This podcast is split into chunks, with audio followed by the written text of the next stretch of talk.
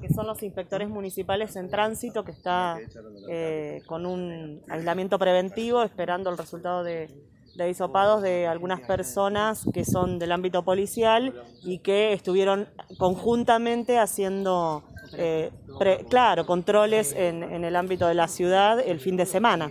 Eso es concretamente lo que está pasando, así que estamos a la espera de ese resultado para que y preventivamente ahí las personas están en sus casas. Mientras tanto, ¿cómo se organizó el sector? Reorganizamos con inspectores que tenemos en el ámbito de transporte, que ya venían siendo refuerzo para nosotros y ya venían siendo una opción en recursos humanos y tenemos como esa opción, digamos, de ir manejando eh, grupos de trabajo para poder eh, garantizar el, este servicio.